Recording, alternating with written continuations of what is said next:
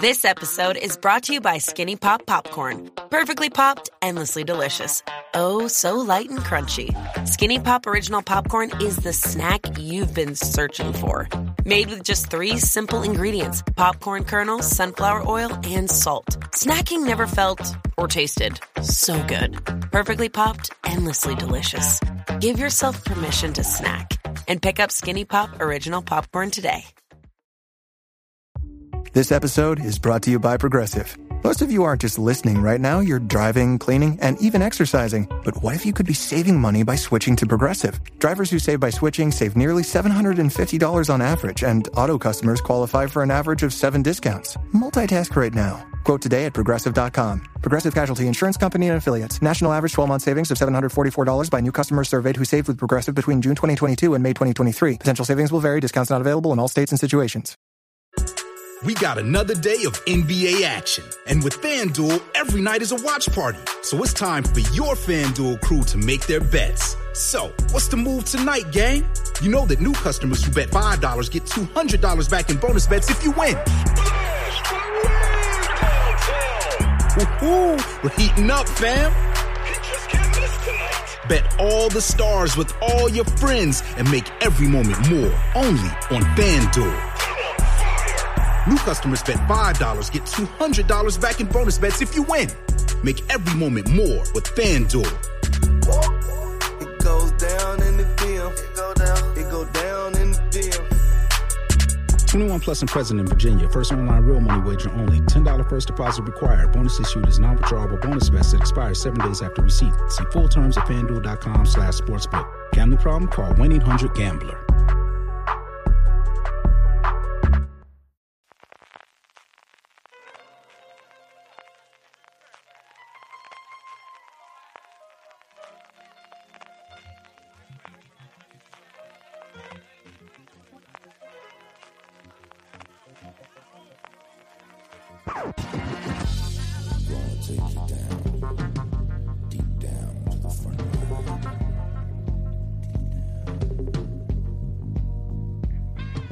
Hola a todos y bienvenidos a Razones para Ver, el programa de fuera de series donde comentamos por qué vale la pena acercarse a una serie de televisión, normalmente analizando su primer episodio, sus primeros episodios y siempre sin spoilers. Hoy con la colaboración de MC vamos a hablar de Filarmonia, un thriller psicológico francés ambientado en la Filarmónica de París.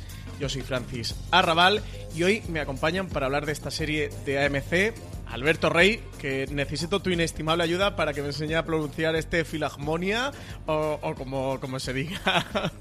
En teoría es es más. Con un pequeño. Ay, con una abierta, ¿no? Agudo. Vale, apuntado. A ver si lo digo bien en el, en el resto del programa.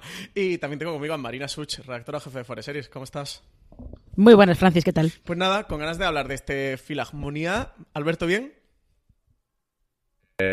Sí, lo estoy comprobando mientras hablo porque tengo una pequeña duda sobre la, sobre la entonación, pero, pero sí, me dieron una educación muy cara en algún momento. Bueno, en este podcast eh, le vamos a contar en 10-15 minutos a los oyentes de Fuera de Series por qué merece la pena ver este Filharmonia y además van a aprender a pronunciar una palabra más en francés que nunca se sabe cuándo le puede venir bien, sobre todo si están en París y necesitan eh, preguntar por dónde queda la Filarmónica eh, para que vayan a verla porque la serie sale y es una preciosidad el edificio eh, de, la Filarmónica de París. Qué maravilla. Es la ópera de París. Bueno, eh, ¿sobre qué va esta serie? ¿O ¿Dónde se ambienta? Es un thriller psicológico, como decía al principio, ambientado en el mundo de la música clásica del más alto nivel. La serie arranca con la repentina muerte del director de la Filarmónica de París y la llegada de su sustituta, Hélène, que va a trastocar el status quo, los ánimos y el funcionamiento de la orquesta hasta ese momento. Va a hacer un, un movimiento que es ascender a primer violín a la, a la violinista más joven de la orquesta, retirando al, al que es hasta ese momento el primer violinista que, mm, que lleva una larga trayectoria, un hombre con más experiencia pero menos pasión eh, que aporta esta joven violinista de la orquesta. Eh, a la directora, mm, parece que tenemos por ahí un- unos misterios, una conspiración de fondo que le amenazan, que constantemente parece que van a salir a la luz y, y esa es la base de este, de este thriller, de esta serie francesa. eh, que yo, antes de todo, Alberto, te quería preguntar, ¿qué te ha parecido? Sin spoilers, eso sí, ¿qué te ha parecido Filarmonía? Tú has visto los dos primeros episodios que nos han pasado a prensa, ¿qué te ha parecido esta serie? A mí me ha parecido que es, que es muy. que de imagen es muy limpia, muy bonita. Que es, que es desde el principio es, es o sea, no, no esconde que es una serie de misterio de bastante hoy, y que habrá, y que habrá algún que otro, que otro giro potente. Y a mí el, el mundo que me, que me muestra, que ya me pasó en, en, Mozart in the, Jungle, me resulta eh, súper seductor. El- este, este, este mundo de, la, del- de los músicos de, de orquesta, que son, por un lado, atletas en cierto modo, pero bastante pringados. Porque no ganan, no ganan pasta, porque, o sea, es- esa mezcla de, de divismo y cutrez, por decirlo de alguna manera, eh, me mola. Y aquí la juegan muy bien y sobre todo desde el principio. O sea, nadie puede sentirse eh, estafado a, a- Yo he visto dos episodios y desde luego es... ma- mantiene el nivel y sube. O sea, no, no es de repente otra cosa porque el piloto les pareció que era un rollo. Marina, sin spoilers, ¿qué te ha parecido a ti este Filarmonía? Más o menos está en la línea de, de lo que dice Alberto. eh, sobre todo porque series ambientadas en ese, en ese mundo de las orquestas, de, las orquestas más importantes de música clásica, no suele haber. Eh, Mozart in the Jungle es otra cosa completamente distinta. Y aquí, sobre todo, está bien que mm, lo centren todo en esta directora de orquesta que, aparte de esos secretos que tiene en el pasado y el misterio que, que lleva con ella y, y todo eso, es- también lo que le pasa es un poco lo que le pasaba a Helen Mirren en Principal Sospechoso, que es una tía súper preparada y súper capacitada eh, que llega a un puesto tradicionalmente ocupado por hombres y además va a llegar con todo el resto de la orquesta en su contra, lo cual tiene que ganarse el respeto de, de todos los demás. Y es verdad que el primer episodio es eso, es muy limpio, eh, la imagen está realmente muy bien, aprovechan mucho el edificio, es espectacular que tiene que tiene la orquesta y además enseguida conoces a todo el mundo, sabes quién es todo el mundo, sabes eh, más o menos los resortes que le hacen funcionar a ella, eh, está todo así con mucha economía de recursos, te lo cuentan todo bastante bien. A mí hay cuatro cosas principales que quizás me llaman la atención en Filarmonía y creo que son más destacables y sé que me gustaría tratar con vosotros en este Razones para Ver.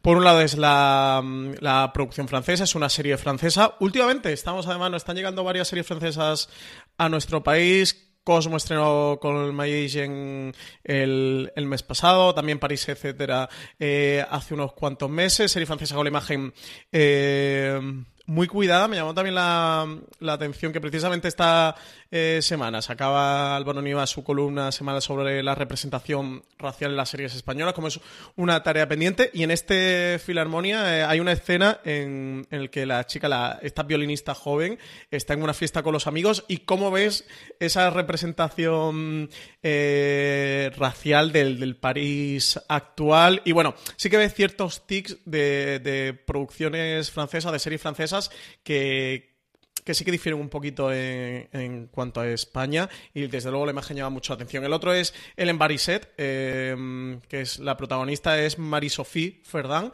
la actriz, esta directora mm, de orquesta que, que además que viene de Nueva York, que, que viene a sustituir al director que ha fallecido mm, eh, por, un, por un infarto un director mayor y bueno, es, ella es un poco casi que entra como un elefante en una cacharrería, ¿no? Eh, viene con, con, muchos cambios, viene de, de fuera, con, con, otra realidad, con otros aires diferentes, con ganas de mover esta filarmónica de París y darle un poco de vida o que recobrar la vida de, esa especie de, de, letargo en el que ha estado y, y a cambiar las cosas, eh, con además unos misterios que parecen rodearle, eh, sobre todo que se destapan al final del primer episodio. No quiero comentar, por no hacer spoiler a nadie que la gente los, los pueda descubrir, pero sí que hay ahí un par de tramas alrededor de ella que desde luego nos dejan claro por dónde va a ir esta serie y eso sí que, que quería decir en cambio en ello que no al principio no, no sé si vosotros teníais esa impresión que viendo el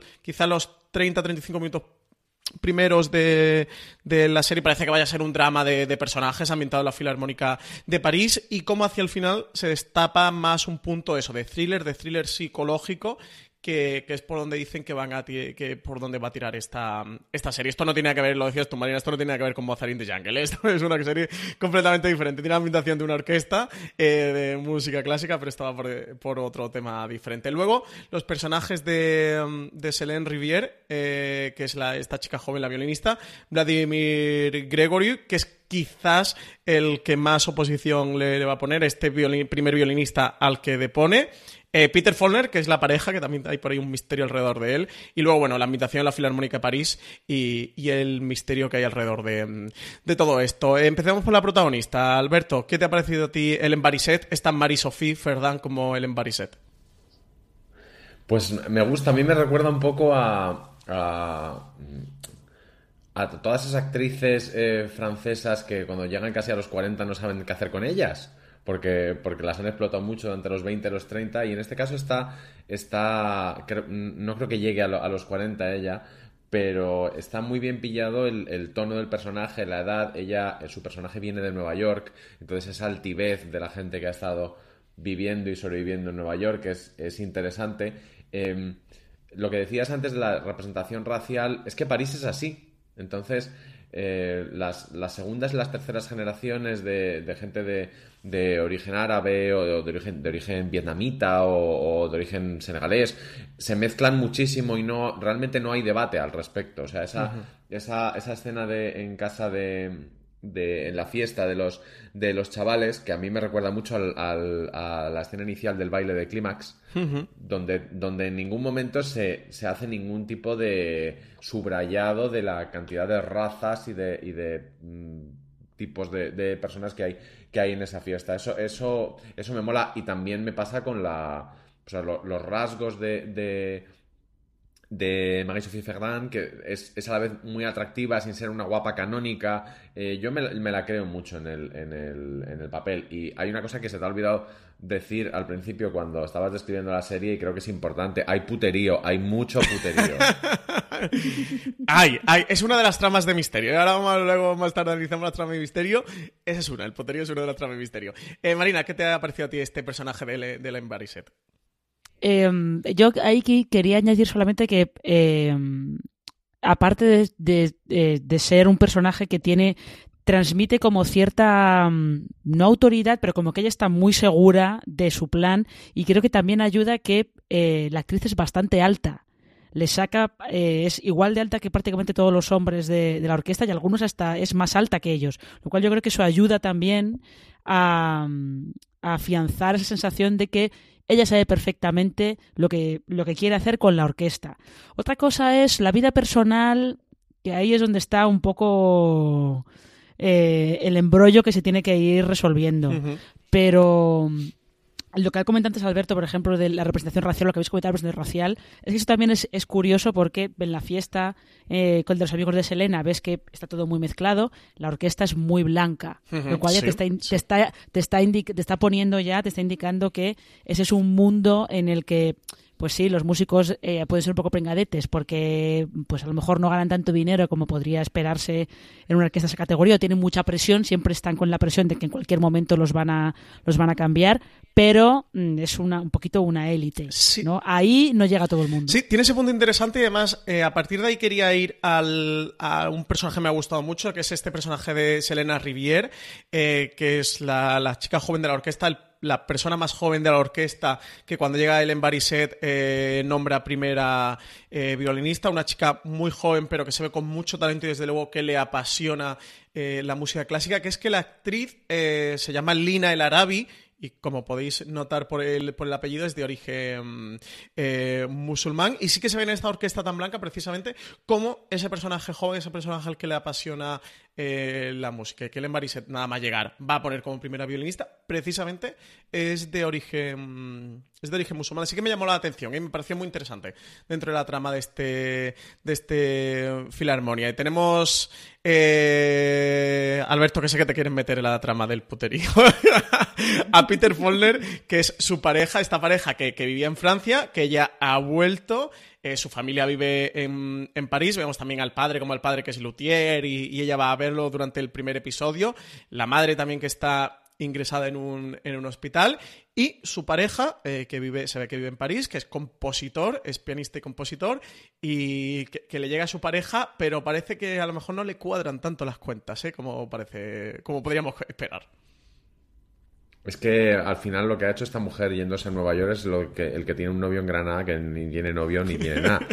Y, la, serie lo juega y, es verdad que es en esa parte que es la de la, comedia sexual eh, es muy oscura. O sea, es, muy eh, tiene unos puntos muy enfermizos que a mí me, me, me interesan. Se nota que no sé si habéis visto el segundo episodio donde hay un despliegue de puterío bastante importante pero que, no está nada mal. Es, muy francés, es verdad que, el cine francés y la televisión francesa eh, siguen ese cliché de que en Francia la libertad sexual es, real, porque ellos sí que tuvieron una revolución más o menos real en el 68 y que no, no, hay, no hay tantos juicios de valor y, juicios morales como podría haber en una serie americana. Es decir, la gente no es mala o es buena por, por lo que hace. Aquí, aquí son más unos unos juegos de poder dentro, dentro de la orquesta. Hay que decir también que en el primer episodio lo primero que vemos, o casi lo primero que vemos de, de que por cierto, eh, la actriz que la interpreta, eh, Marie-Sophie, tiene 42 años. Antes he dicho que no llegaría a los 40. Que nos diga qué cremas usa. Eh, lo primero que vemos, o casi lo primero que vemos de ella, es una pistola. Sí, ahí la serie va, muy de cara. es una parte del misterio. Yo no sabía si tocarla, pero ya que ha abierto el melón. Se ve al principio y no pasa nada, y mm. están los títulos de crédito y, y, al final lo que están, lo que están haciéndote en ese, en ese edificio de la, de la Filarmónica de París, que es un edificio de Jean Nouvel que os recomiendo a todos los que podáis ir a París y tengáis mucho tiempo que lo visitéis porque está a tomar por Riau. Eh, es como una olla a presión ese, edificio y, todo ese espacio que hay y todo, y todo ese aire y todo esa, ese minimalismo al final eh, los personajes lo, lo hacen bastante bastante irrespirable. Lo que en Mozart in the Jungle era, era cómico en el sentido de casi como de mentirijilla, ¿no? De somos una gran familia aquí. Aquí son una panda de hijos de puta importantes todos. Y los que nos queda por ver, que eso es lo bueno, que hay un montón de personajes que supongo que dirán algo a mediados de temporada. Sí.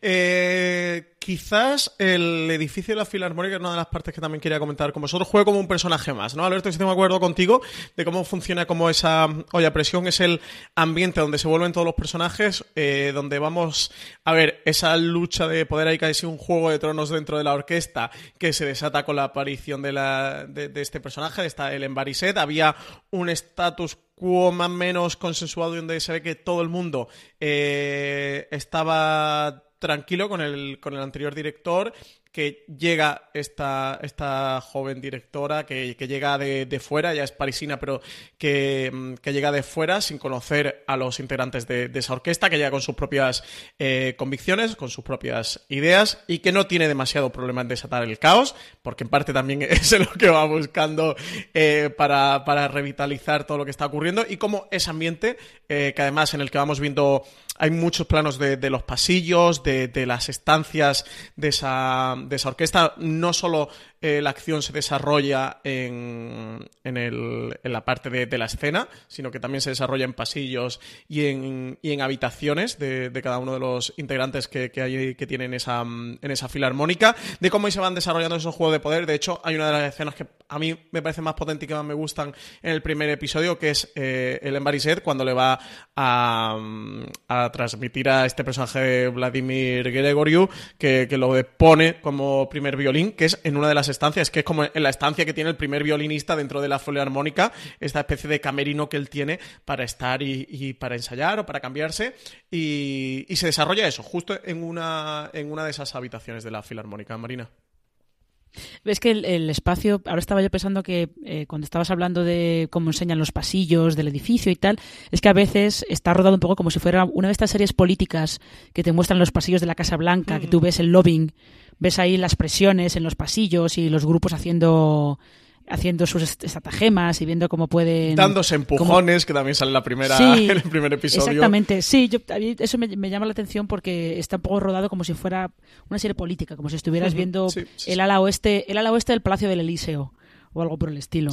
Y, mm, y, es verdad que el edificio, es que además también al ser un edificio que destaca mucho sobre el resto de, del barrio, también te puede dar un poco la sensación de que es como una, una torre de oro o una jaula de cristal.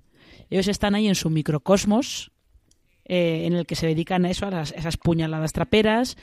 Eh, además, un microcosmos que por dentro ves que está todo como muy ordenado y muy claro y muy tal, para que contraste un poquito pues con toda la movida que tiene Helen por detrás, evidentemente. Y luego, para acabar, me gustaría tratar lo que a mí me gusta denominar como esto es un misterio. Eh, tenemos triángulos amorosos, tenemos puteríos, como bien ha dicho Alberto Rey. Eh, tenemos una pistola, tenemos una madre en el hospital eh, y ecos del pasado de, del Embarizet, que parece que van a ir saliendo. Desde luego, eh, van a jugar con nosotros, con el espectador, en lo que sale, lo que no sale. Entiendo, aunque de momento no lo sabemos, eh, que van a amenazar la posición de, Len dentro de la filarmónica.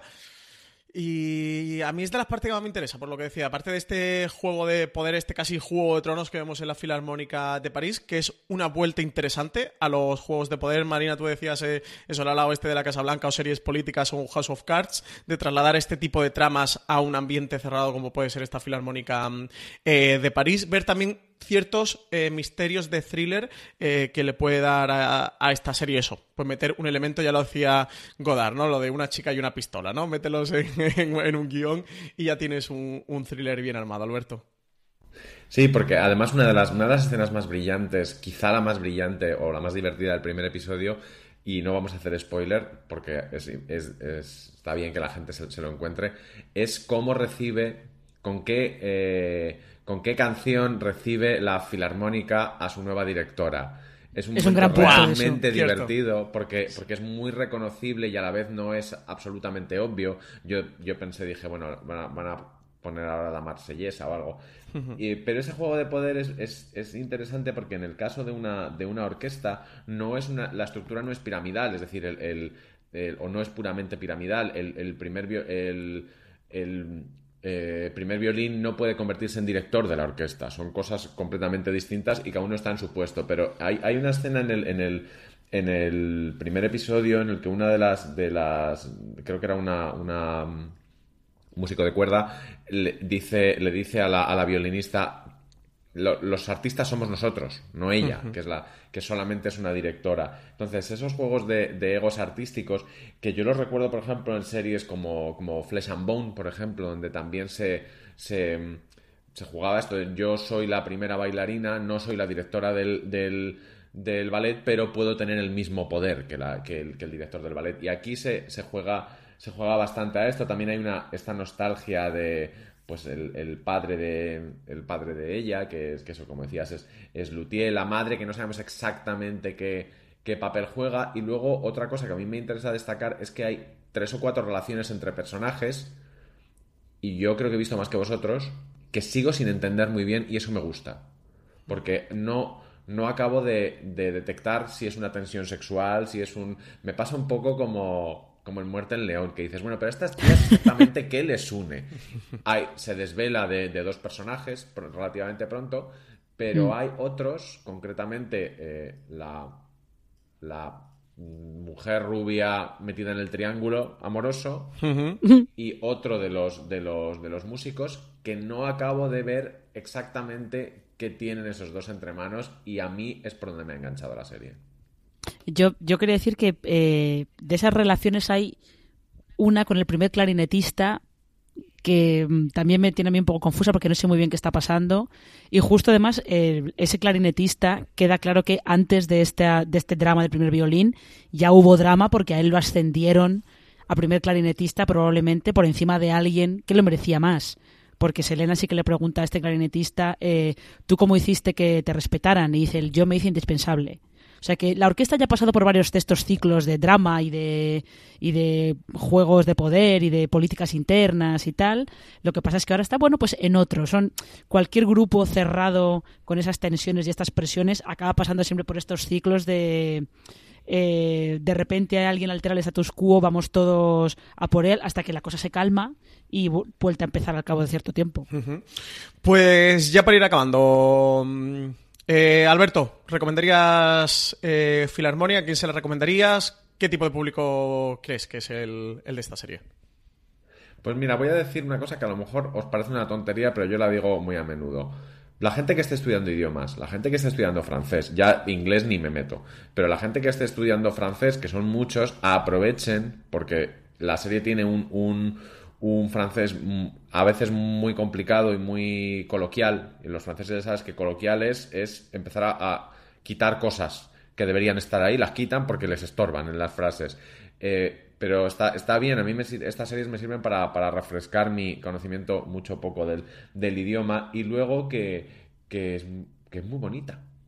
Que es muy bonita y a mí no me parece ninguna tontería. El edificio es muy bonito, la gente lleva una ropa muy bonita. eh, esa idea de, de que estás entrando en un mundo eh, que es elitista, como mi vida no, no lo es, yo creo que la tele está para eso, para enseñarnos, pues eso, como decía Marina, los pasillos de la Casa Blanca o, o el bufete de Alicia Florrick, o en este caso la, la Filarmónica 2, que se llama así el edificio de París.